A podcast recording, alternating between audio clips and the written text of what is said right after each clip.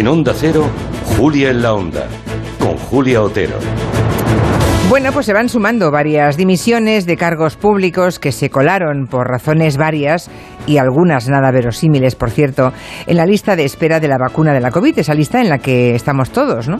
Esta mañana se conocía la dimisión de una alcaldesa, la alcaldesa de Molina de Segura, que es paciente oncológica, y el sábado también conocimos que el GEMAT, el general Miguel Ángel Villarroya, pues había renunciado. Al hilo de esa renuncia, José Luis Martínez Almeida, alcalde de Madrid, dijo esto. Si ustedes me dicen cuál es mi opinión acerca de que el Estado Mayor de la Defensa se vacune, incluso de que el Gobierno de la Nación se vacune, yo estoy de acuerdo. Estamos en una situación muy difícil y muy complicada.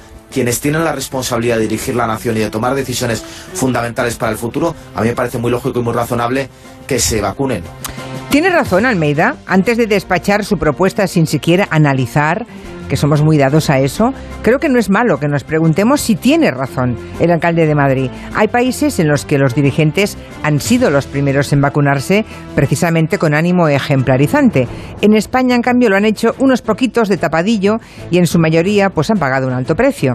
¿Les parece debatible y o opinable que los cargos públicos debieran vacunarse antes que los demás por su responsabilidad pública?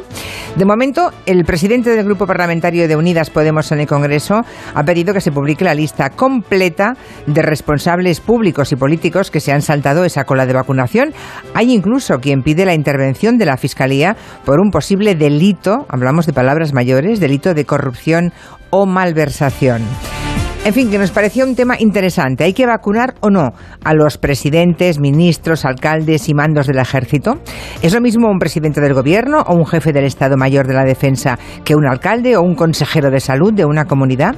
Nos lo preguntaremos hoy en el tiempo de gabinete en compañía de Juan Manuel de Prada, Elisa Beni e Ignacio Guardans.